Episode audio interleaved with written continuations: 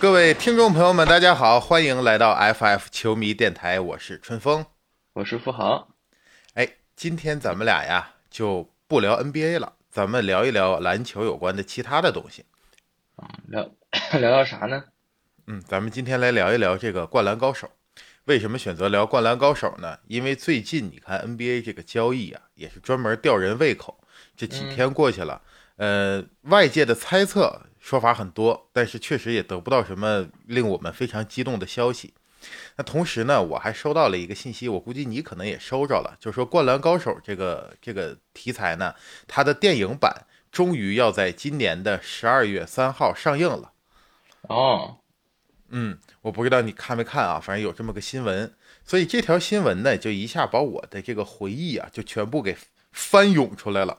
让我想到了小的时候，就是呃看的那个动画片包括最早看到这个《灌篮高手》的时候的那些记忆。所以今天呢，我就想拿出一期来跟咱们的听众朋友们聊一聊《灌篮高手》。哦，今天聊这个《灌篮高手》。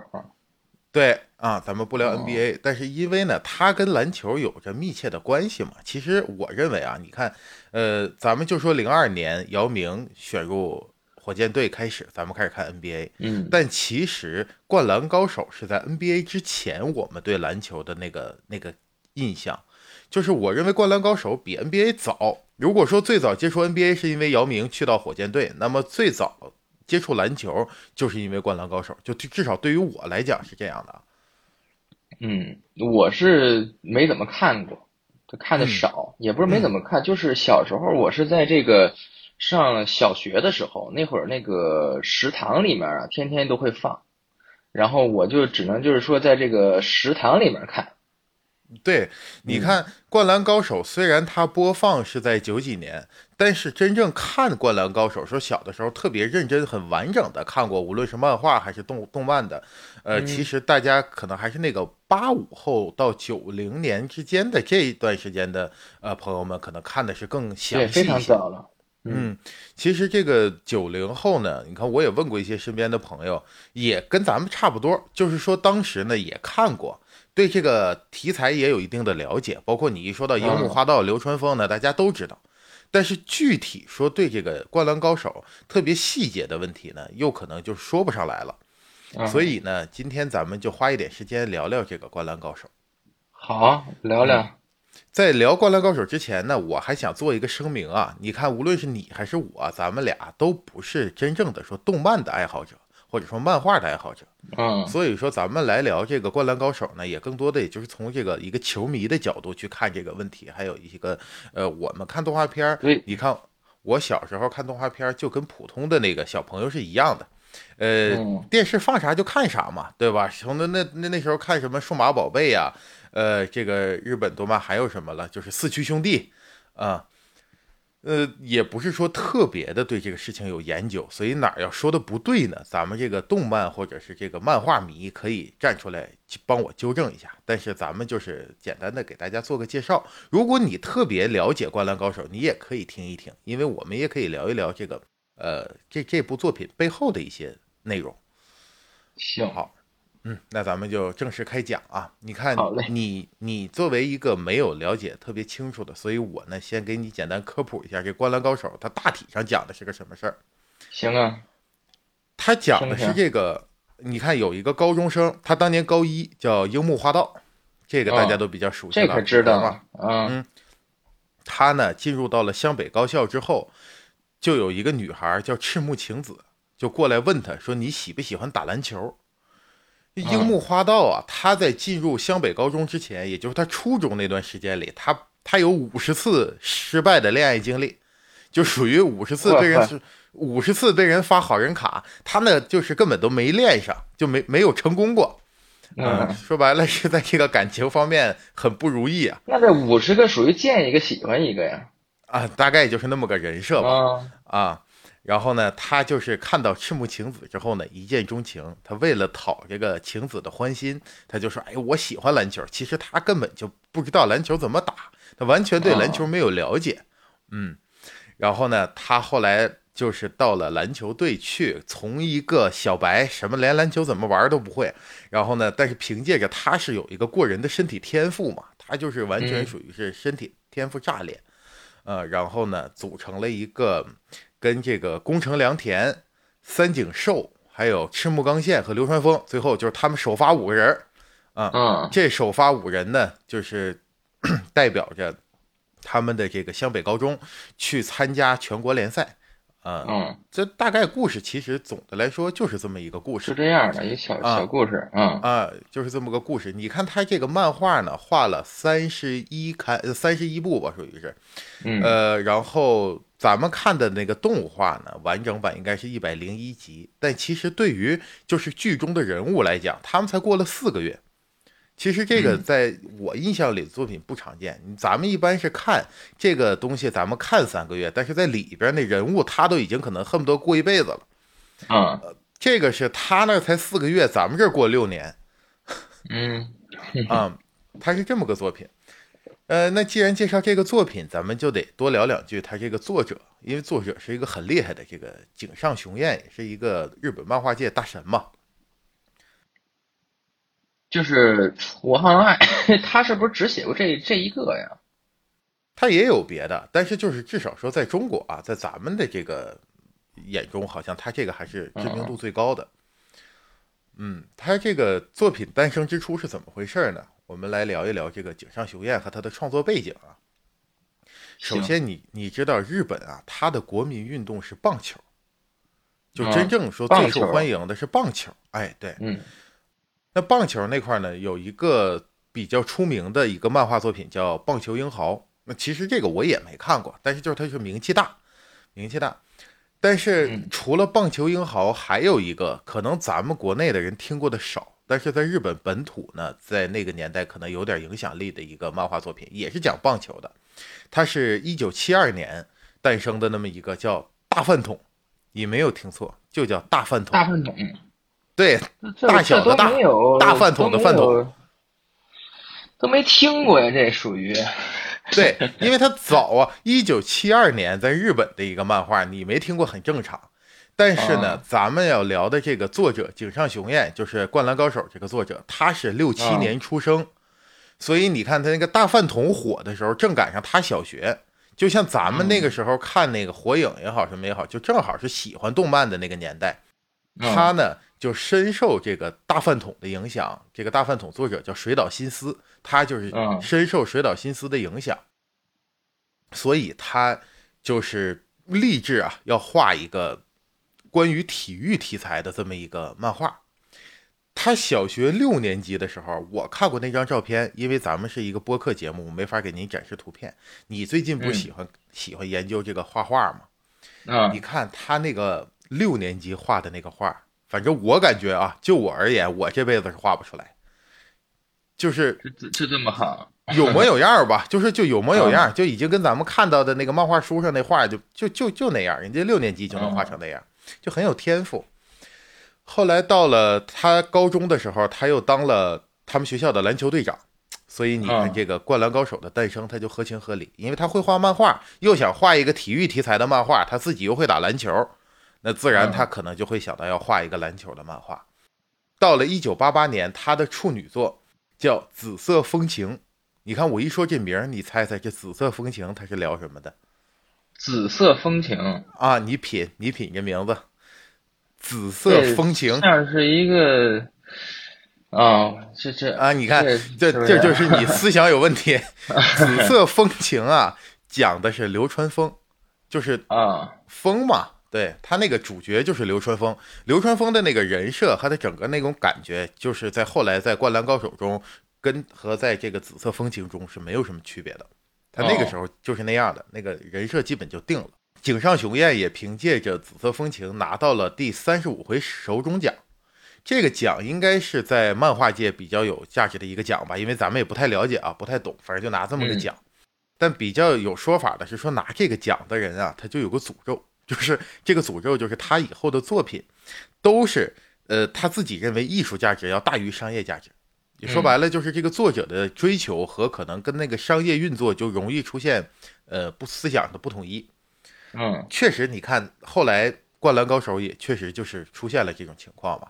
那咱们再往后聊啊，你看一九八八年之后，他把这个紫色风情寄给当年的那个漫画周刊，就是《Jump》嘛，《少年 Jump》，是在日本非常非常出名的、非常火的一个少年连连载的那个漫画周刊。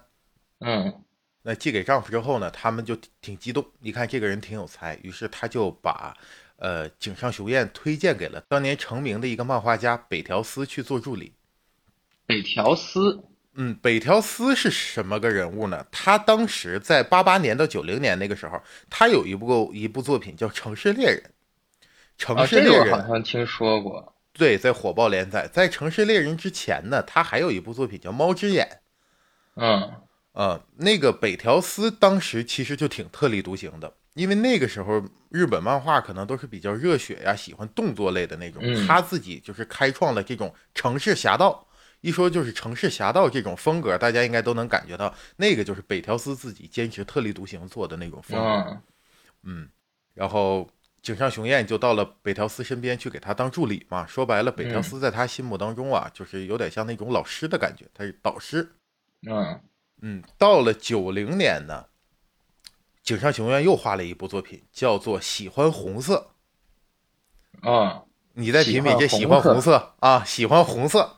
那就喜欢那谁呗，喜欢这个，这个这个叫什么来着？樱木花花道呗。对，你看你这悟性还可以。他这个喜欢红色说的讲的就是樱木花道，那个樱木花道就是有搞笑啊、热血呀，包括樱木花道的那个整个人人设，也就是这部作品基本就定性了。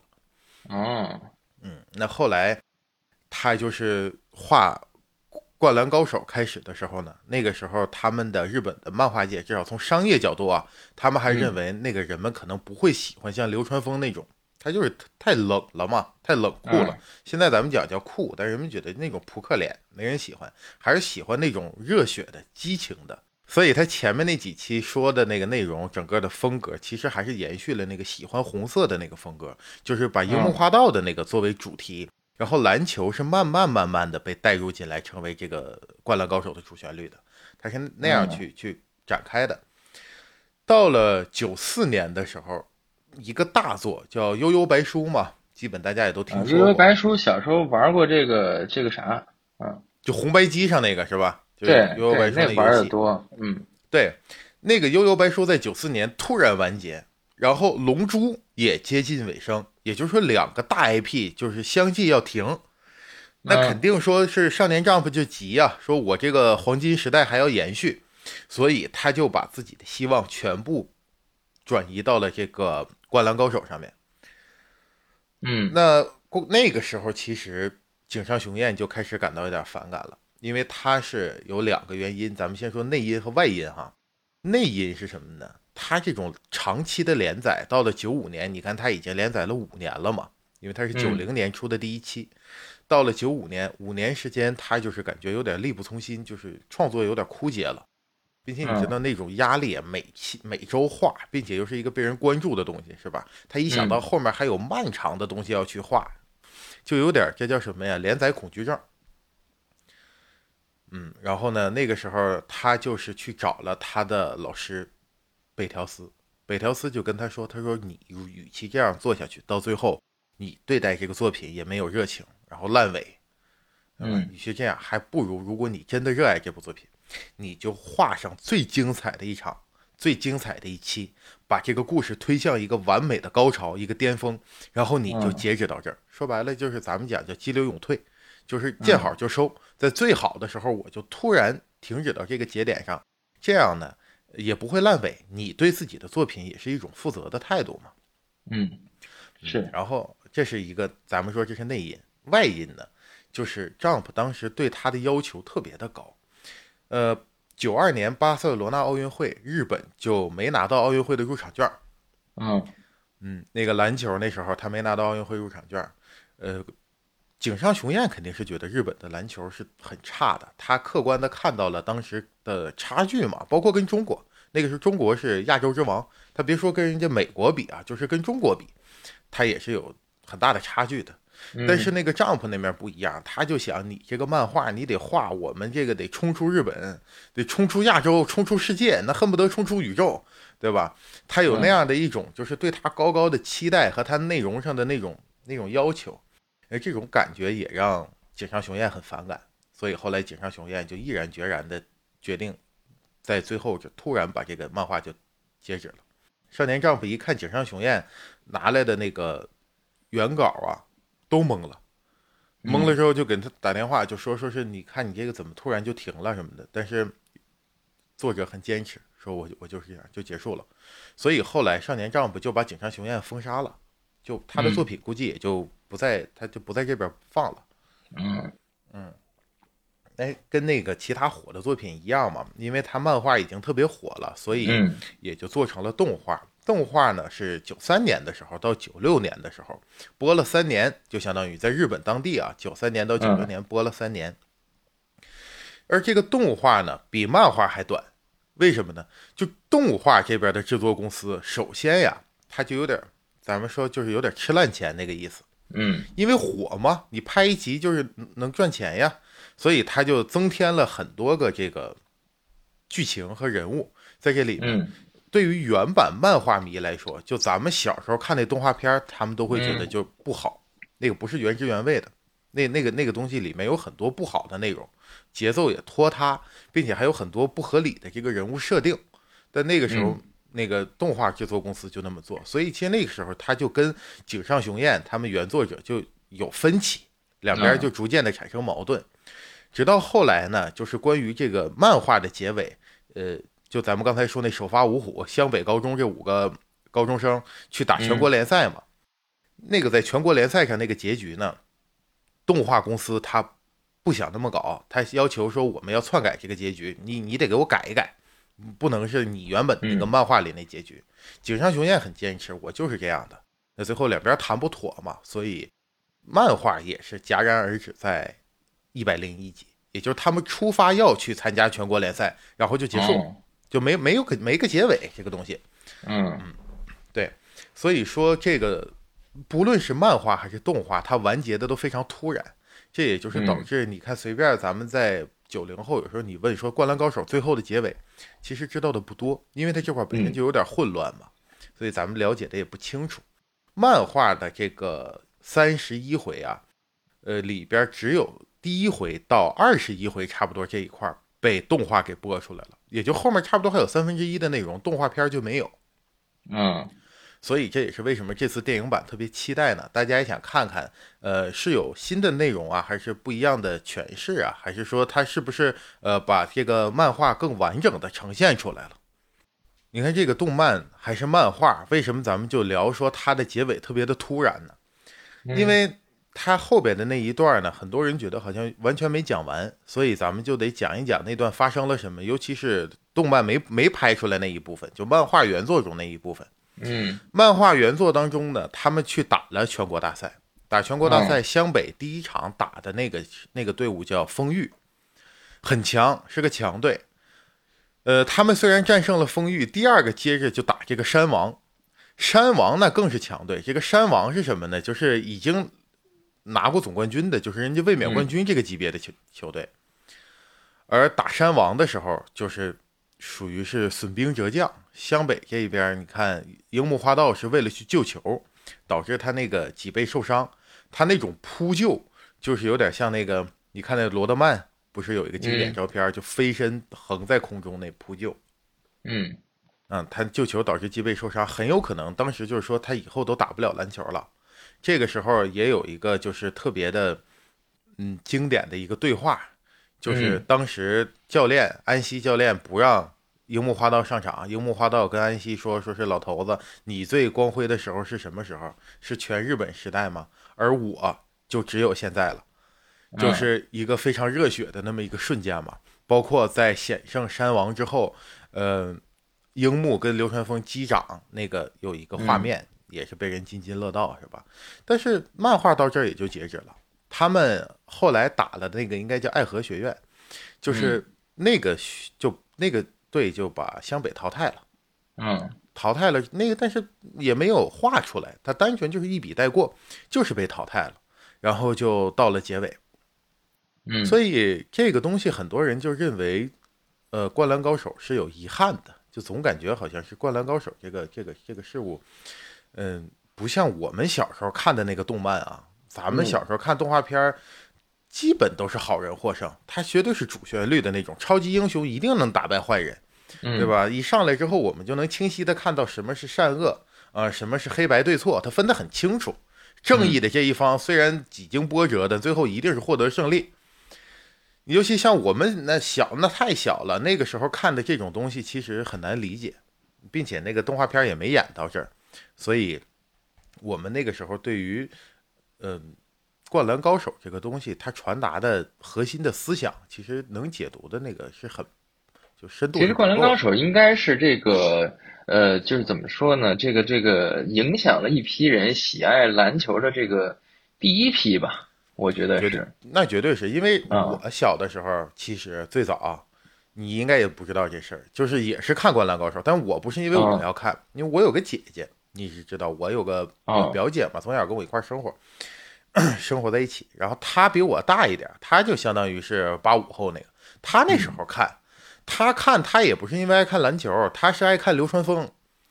啊，就是觉得一般都是女孩喜欢流川枫嘛，男的喜喜欢那赤木晴子吧叫，对对对，赤木晴子，嗯，他那时候喜欢流川枫，所以你看《灌篮高手》还是一个对我们青春影响很重要的那么一个，因为是。流川枫那种风格，包括后来你看咱们喜欢周杰伦，就是都是那种风格的，呃，酷酷的，少言寡语是吧？感觉脸总是有点不近人情的那种，那个就是我们小时候理解所谓帅。一个男生帅，就就是那个范儿，嗯。嗯，所以说我那时候跟着我姐看这个，看完之后，我小的时候那个小区院里有一个矮的篮球架，但当时我就觉得特别高，就我因为那时候小，所以我记忆里都是那种画面式的片段了，嗯，我的片段回想起来就是两个主旨思想，第一个就是篮球远比我想象的沉，第二个就是篮球架远比我想象的高。嗯，就是有一点儿，反正我这人多少还有点巨物恐惧症。反正我看那个篮筐就，反正不太敢投，总感觉好像它特别有压迫感，太高了。所以那就是我最早开始说接触篮球、去拍球、投篮，也就是因为看完这个动画片嘛。所以它还是影响力很大的。因为我今天你看拿出这期来聊，就是这里边的主角像樱木花道，像流川枫。那再说像赤木刚宪呐，包括这个三井寿啊，然后仙道啊，这些人咱都不说了，就这俩主角啊，他绝对是影响力不次于任何一个 NBA 球星的。是，嗯，你一说这个，尤其就在中国来讲，咱们这一批年龄相仿的球迷都一定是听说过的，所以他们影响力很大。那个时候看这个呢，看不太懂，并且后来这个因为。大家太喜爱这部剧了，所以什么说法都有。这里边还有一个说法是说什么呢？说这个里边的很多人都是跟 NBA 有原型的，这对应樱木花道和罗德曼是吧？对，都对号入座了。樱木花道就对应着罗德曼，然后赤木刚宪对应的游对应的尤因，啊啊，还有这个流川枫，很多人说对应乔丹。嚯！再往后还有玄乎的呢，有说对应这个科比，对应詹姆斯的，那就是绝对不科学了啊！因为人这个漫画九六年都截止了，你这个后边那些球星九六年还没选秀的，那肯定是对应不上了。嗯嗯，后来我也看过一个专访，就是访谈呃井上雄彦，嗯，就是跟他聊说这里边到底有没有对应什么的，他的回答是这样，他在。漫画的后半段开始呢，他习惯去临摹一些 NBA 球员的线条，嗯，就是他有一些图片，比如说你看赤木抢篮板的那个动作，他是参考着当时尤因抢篮板那动作画出来的，嗯，所以那个图你一看那对比，它就是完全一样。这就导致了很多这个爱好者就认为说是那就是它的原型。但他说这个临摹线条归临摹线条，跟说以谁为原型那还不是一个概念。嗯嗯，呃，樱木花道这个角色，他自己作者本人亲口说的是他是没有原型的。他如果非要给他找一个原型，他就是所有的青春年少的高中生这就是樱木的原型啊。你可能对一个喜爱的事物原本毫不了解，然后可能会因为自己喜欢的女孩去做一些现在看起来比较单纯、比较傻的这些行为，然后也会非常热血。然后可能会跟呃情敌有这种敌对关系，但最后也会有兄弟的情谊，很热血。就是这就是樱木花道的原型，跟青春年少的人都差不多。嗯，所以你说是这个嗯 NBA 哪个球星就对应，那不见得，但确实可能他的这个球风和习惯他有相似之处，比较像，对对，比较像。说了这么半天呢，咱们对这个故事也就是介绍了它一个大概，因为一百多期的内容，咱们确实一期里聊不完，咱们只能挑重点去讲一讲，也讲一讲，就是呃，为什么我们觉得这部动漫对我们的影响这么大？嗯，我的印象当中，当时看的时候啊，就看的就比较乱。你看我第一波看这个是特别小，然后第二次再看，大概可能是高中的时候，那时候就能完整的看一百零一集了，还是那个高清重制版了。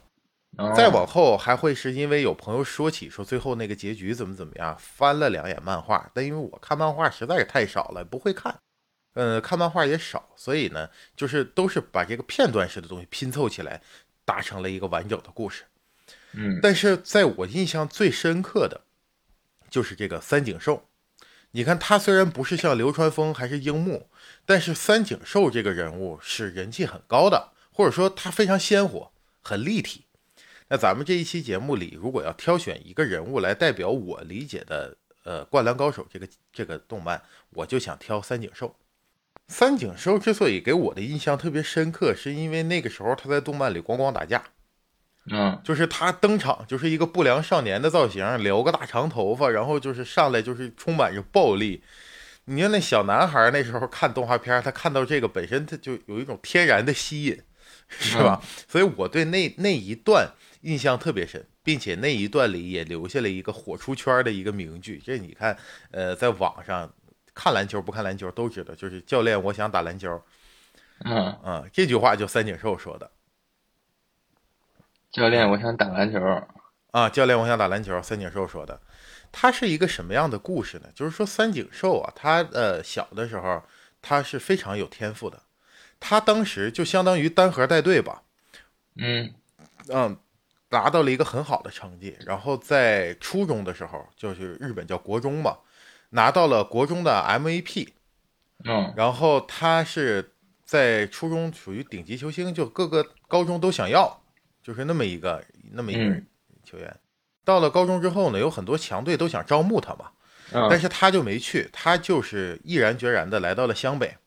嗯，呃，人们分析就他来湘北是两个原因，第一个原因呢，就是他湘北是个弱队。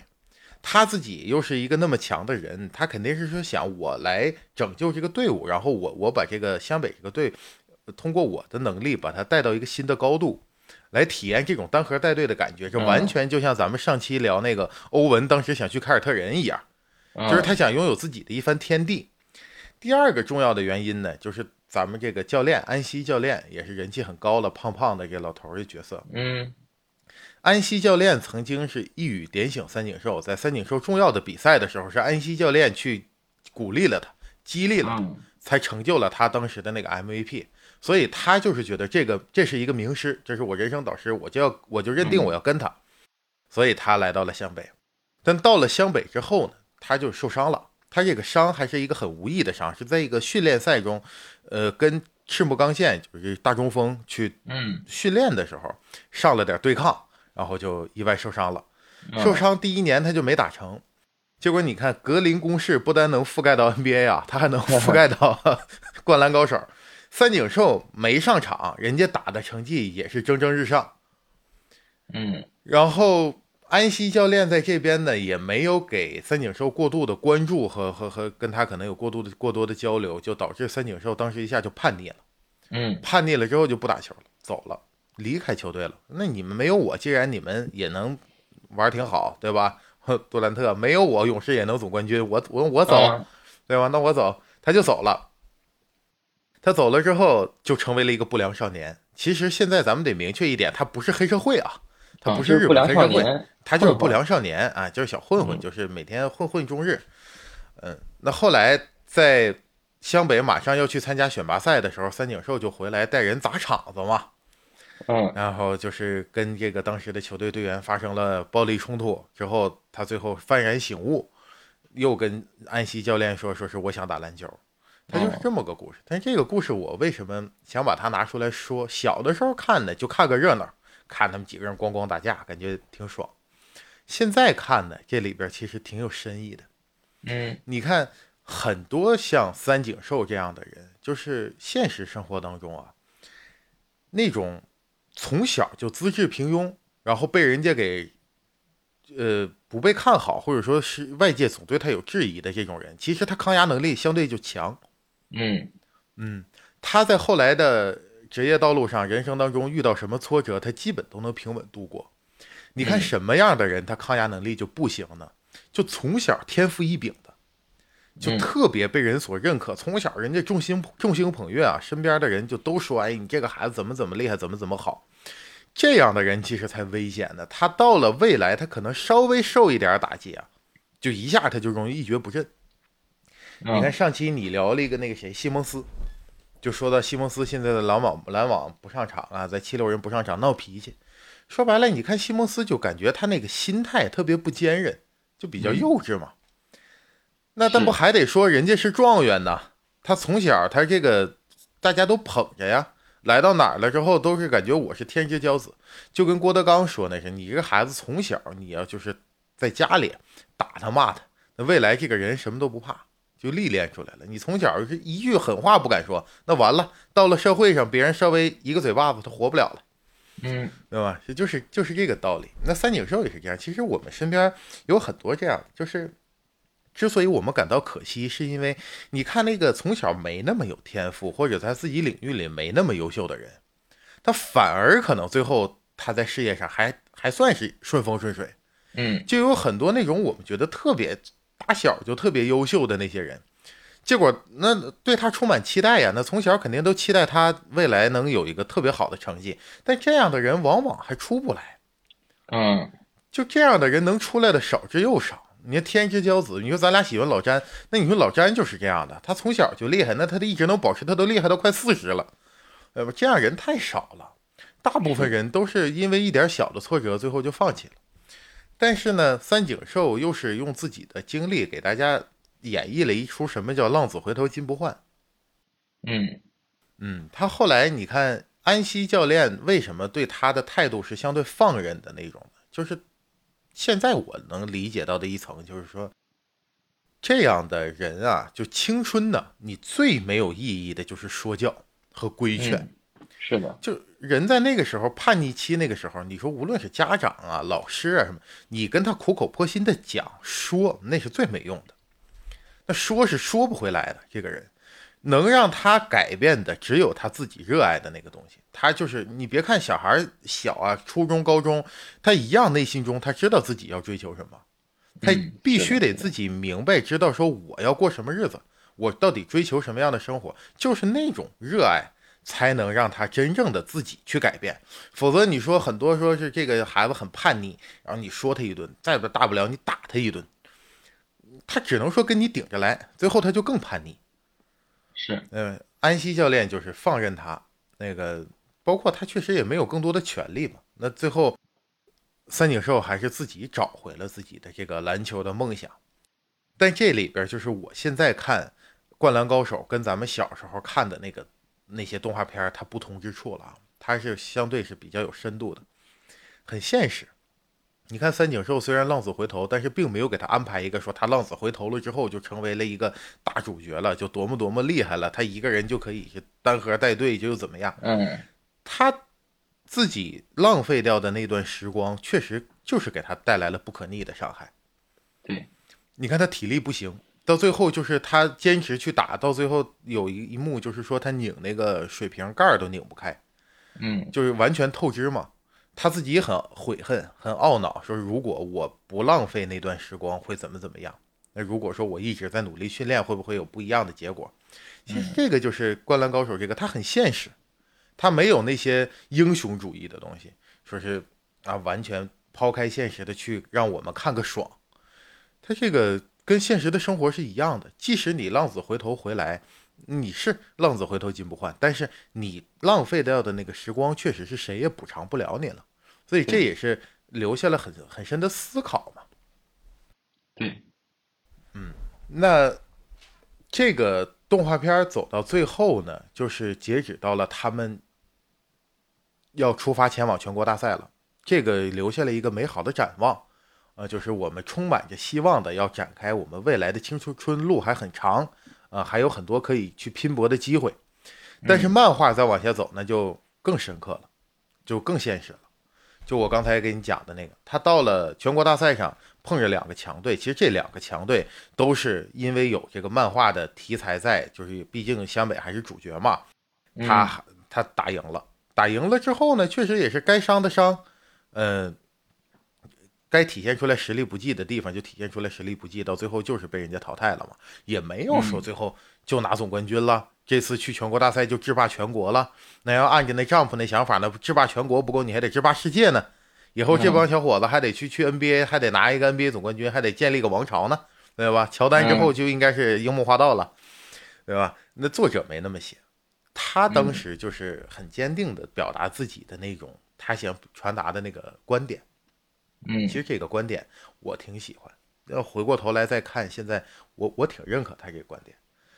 你看，咱们说 NBA 啊，一个联盟三十支球队，每年就一个总冠军，嗯，那你要那么说是以成败论英雄，那除了这个球队，剩下二十九个都白玩。但是有这个这个。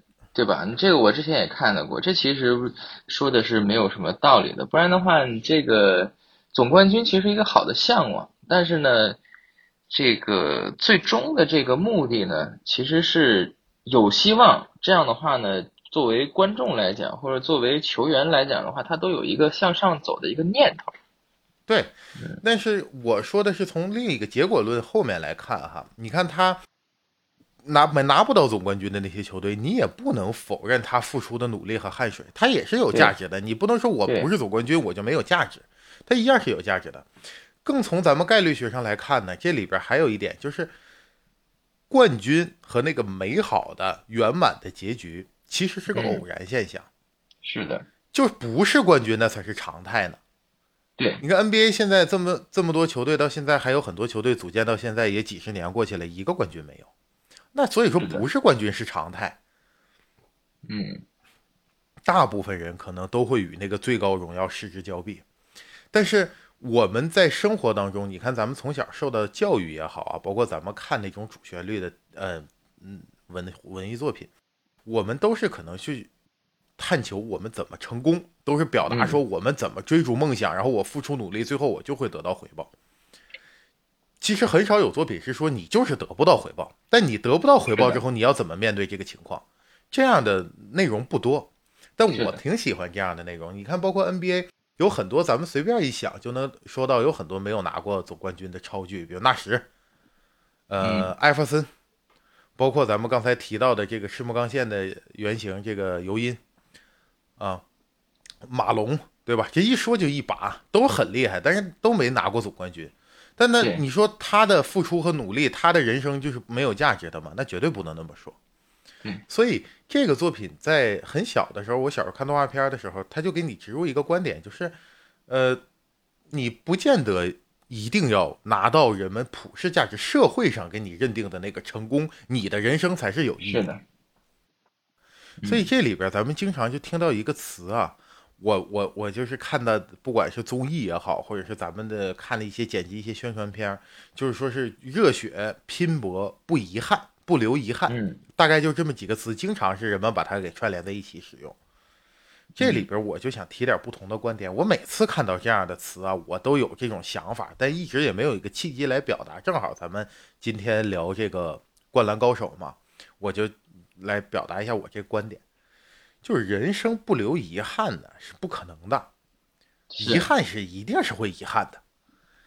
呃，你不用说说是像一些重大的事件在你生命当中所留下的遗憾，就小事儿的遗憾也是很多的。嗯，我小的时候我就想起来那时候上初中，呃，我们班跟另一个班举办过一个场篮球赛嘛，那时候同学们的热情相当高，就真的是呃。特别认真对待这件事情。就讲一个例子，就是下了课我们聚在一块儿商量战术，明白吗？就是我们要商量好一个手势，就是说是我们看到这个手势，它就相当于是什么意思？就这个事儿，我不知道，可能同龄的朋友们小的时候干没干过这种事儿啊？应该都有，说是我没怎么干过这事儿。还有暗语，有暗语，暗语。啊，弄个手势什么，就是有模有样的，对吧？去模仿那些 NBA 的控卫，对吧？人家呃，从后场运球去前场的时候，手上老比比划划的，人们就感觉那特别帅嘛，就去模仿那个。那时候很认真的去对待比赛，那比赛输了，那输了，你说我现在回想起来都还有点遗憾的感觉呢。就很小的一个事情，你也觉得是有遗憾。那你说，人生不留遗憾那是不可能的。所以，青春热血拼搏。不代表不留遗憾，嗯，那咱们就是要怎么看待这个所谓，呃，我们为什么要去拼搏？这个我这个不留遗憾啊，其实是就是给自个儿说的，你就是你觉得这件事情是否是这个按照你的意愿去做了，对吧？嗯，对，就是你说这点，就是我们所说的不留遗憾，不是从外界看他成功了。而是说，我们得去辨别这个事情。我现在想来，就是你回忆到过去你为之付出努力的那件事情的时候啊，重点是你得看这件事情最后没成功，它原因在哪儿。是，如果说没成功，它的原因是外部的一些，比如确实是实力跟对手有悬殊的差距，啊，比如说确实是可能因为比如伤病吧，这在呃。竞技体育中比较常见的一些原因，你像罗斯，对吧？你樱木花道老说说樱木花道像罗德曼，我倒觉得樱木花道如果他再往后走，他就有点像罗斯，对吧？很有天赋，而出出一种红色的青春风暴，但伤病嘛，就是一个很遗憾的事情。那你说罗斯没有遗憾吗？他一定遗憾的。嗯，但是他现在回过头去想，重点就是这个事情的原因是不是在我，错在不在我？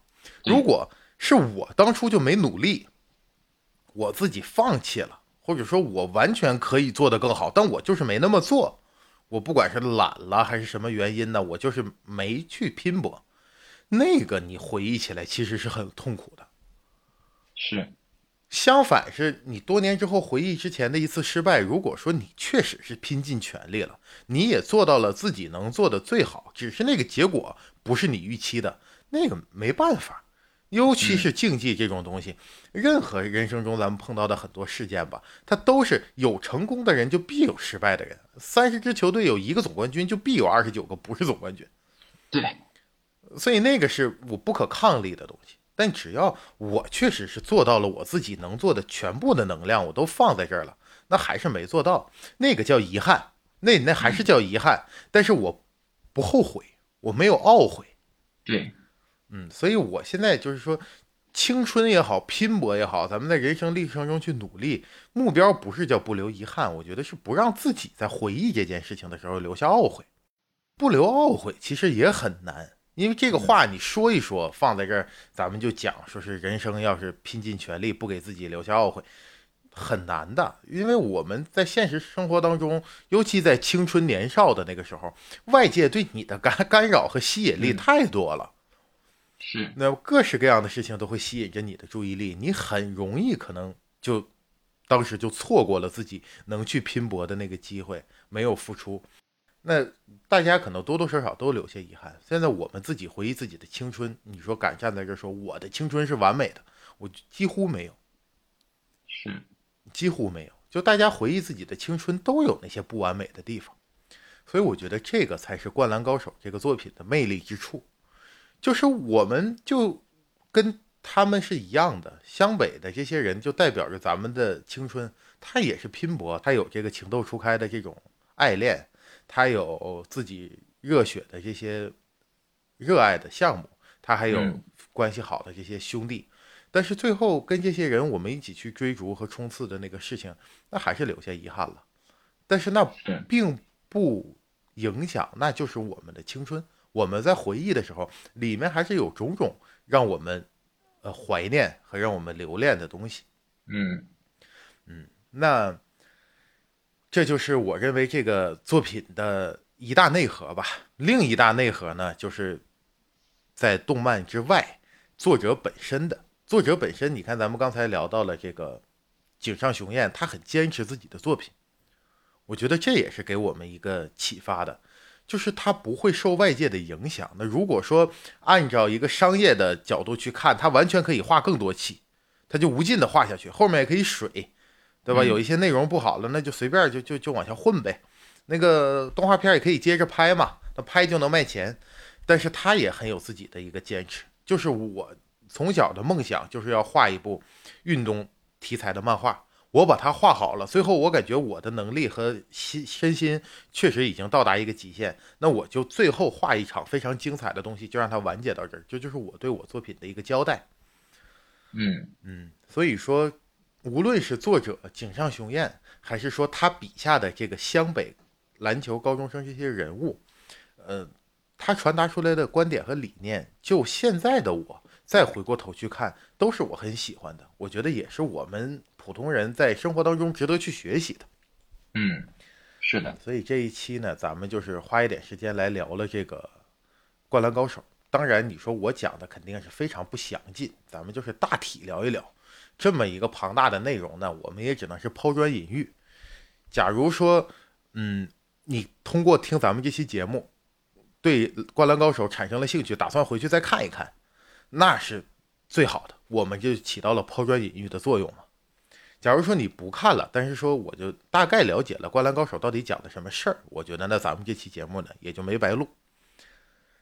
接下来就是到了十二月三号。我们就一起期待一下，看看这个电影版会给我们呈现出一个什么样的故事。我以为是番外篇呢，就是那种还是剧那种的。我觉得不是，好像应该是他就是完全把之前的那个动画版改成了电影版。当然，你看这么一说，就说出来咱俩对对于动漫这块确实都不专业，所以我也希望你看在咱们评论区里面啊，观众朋友们多给咱们留留言。那听众朋友。你是比如说你是什么时候看的《灌篮高手》啊？对这个《灌篮高手》，你印象最深刻的是什么？包括如果我们说的有哪儿不对、哪儿不完善的，大家想要在这儿补充一下，那非常期待大家能在咱们评论区给咱们留个言啊，我们一起来交流一下关于这期的内容。是的，那后面呢，咱们俩就是继续等待，跟所有的球迷一样，其实我们的心呢还是在这个交易市场上。对。啊后后续有什么交易？然后还有就是上回说的，这个七月几号？七月九号吧。这个小曾的这个首秀，首秀啊，看看这个是个怎么什么个情况？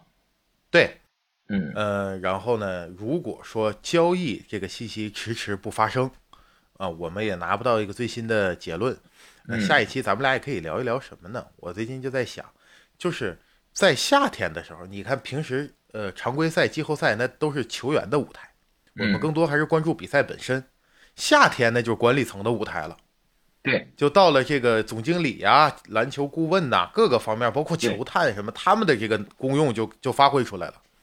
那下一期我们可以聊一聊这个，就是管理层这个团队里面的事情，包括具体他们到底是怎么运作的，到底这事儿谁拍的板，对吧？他们什么叫操作的好，什么操作的不好，我们也可以聊一聊这些内容。今天呢，关于《灌篮高手》内容，咱们就跟朋友们聊到这儿。好的，在节目的最后，我给大家放首歌吧，放一首大家耳熟能详的《灌篮高手》的片头曲。随着这个旋律，我们也一起回忆一下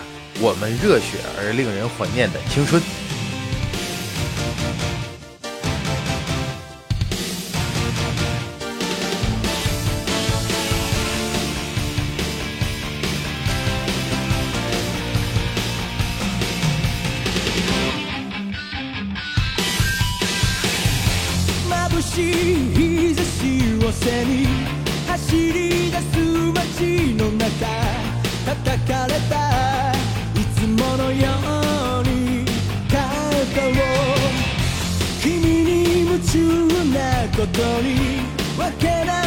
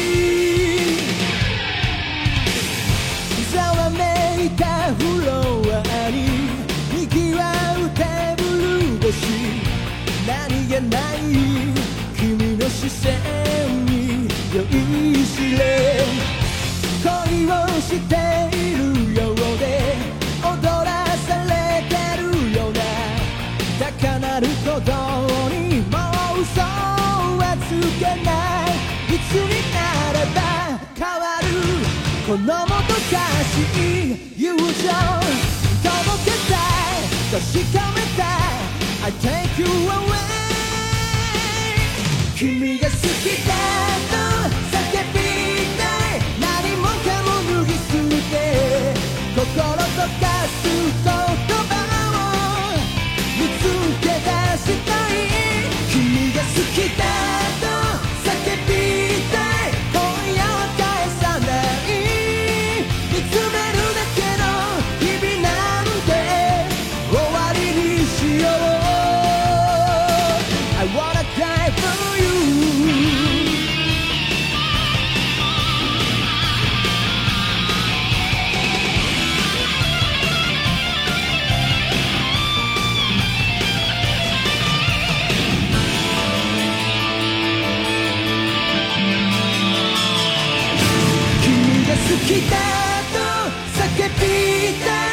姿を変えてみよう凍りついてく時を打ち壊したい君が好きだと叫びたい勇気で踏み出そうこの熱い想いを受け止めてほしい